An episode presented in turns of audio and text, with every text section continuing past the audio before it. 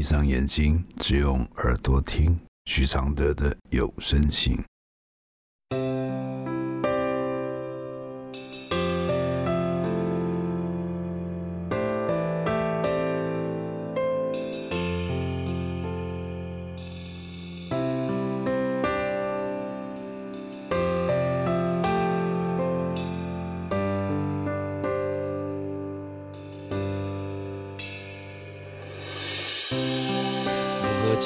开死结，如何流下眼泪？如何体谅愁对？如何反省谦卑？第一百二十五封信，在婚姻里，唯一能改变的。是自己。来信。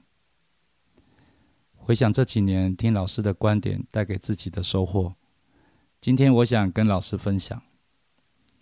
我的先生是位很好很好的男生，他对生命很有韧性，这是从正面来解释。其实这就是命很苦很可怜，所以生活中的任何挫折对他都不是问题。因为最苦的日子已经过去，现在的人生是倒吃甘蔗，越来越好。因此，他也是我人生的模范老师。两年前，我认识一位小弟弟，觉得与他很有缘分，所以当自己的亲弟弟一样疼爱。他若遇到工作、生活的问题，也会告诉我，我也会跟他聊聊我个人的看法。他觉得对他的人生很有帮助，就像老师你常给我的力量、希望一样。能认识他，我相当开心。我今天想特别跟老师说的收获是，我有位很好的先生，我们在一起一直都很好，很自在。但我有时看到新闻时事跟他分享，他讲出来的话没办法像老师一样有高度。举例来说，同性结婚，老公说他不能认同。我跟他分享要尊重每个人。如果我们的孩子是这样，我接受也祝福。另外，对于拜拜的事，老公说人要饮水思源，所以小孩长大也要拜祖先。我说儿子出生不是要继承这些旧观念，他长大有长大自己的人生。不是说拜拜就代表孝顺，诸如此类的话题，之前会觉得非常可惜，许许多多话题、思想、观念没法与先生灵魂交流，总觉得他很老派。但是老师，你改变了我，现在我不觉得这有什么好可惜了，因为就算先生这些跟我很不同也没关系，他已经很好了。不可能样样如我心愿。我想成长，想听能触动心灵共鸣的话。在常听及常看到老师的脸书以及你回信的文字中，我已经得到心灵慰藉和满足感动。谢谢老师。我很幸运，今年与先生迎来了第二个孩子，孩子超级可爱，又是我爱的摩羯座宝宝。我有位淘气的女儿，前几天听到老师跟一位观众讲到托瑞斯症，小朋友会一直眨眼睛，我一直以为他是眼睛有问题，医师说他是很轻微的小托瑞斯症。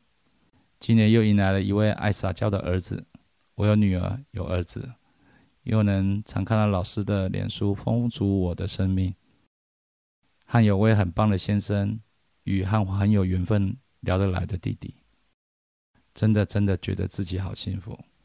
生命中有你们大家，谢谢你们。我的回复是：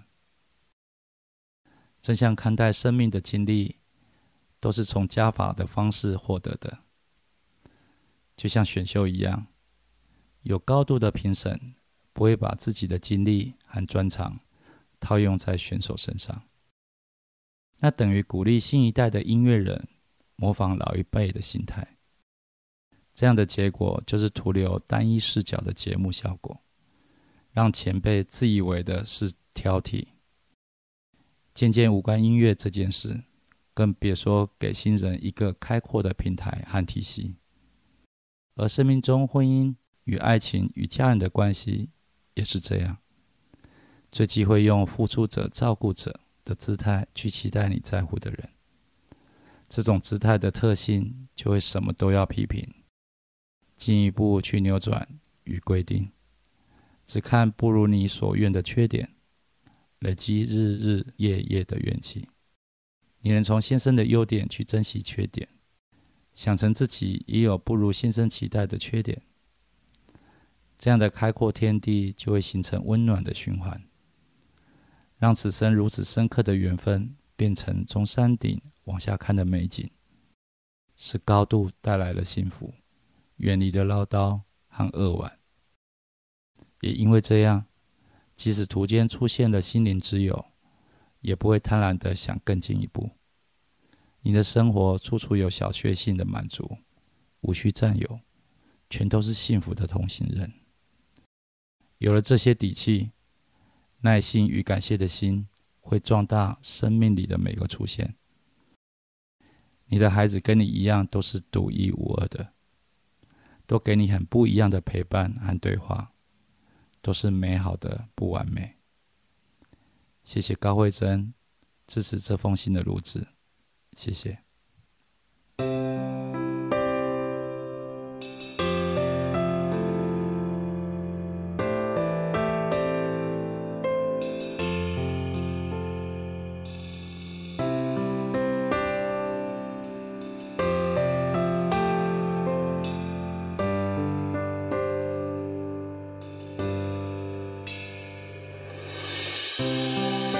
如何解开死结，如何流下眼泪？如何体谅愁对？如何反省谦卑？如何看透所谓？如何温柔拒绝？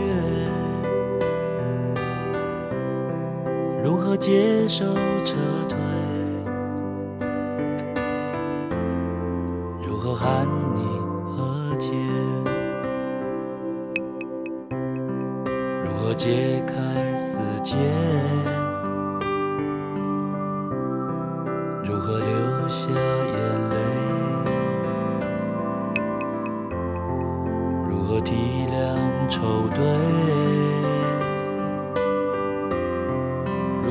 何反省谦卑？